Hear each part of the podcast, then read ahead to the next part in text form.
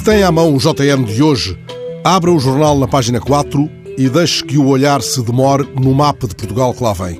É um mapa sombreado, ora a azul mais suave ou mais carregado, ora a um rosa que se transforma em vermelho forte quando se trata de conselhos mais próximos de Espanha.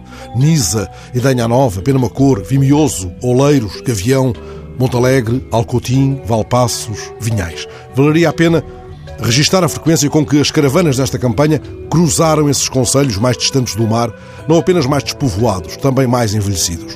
Este é o mapa do envelhecimento, como lhe chama a reportagem de Alexandra Figueira. É o mapa de um país no qual, em 23% dos municípios, vivem mais reformados por velhice do que trabalhadores.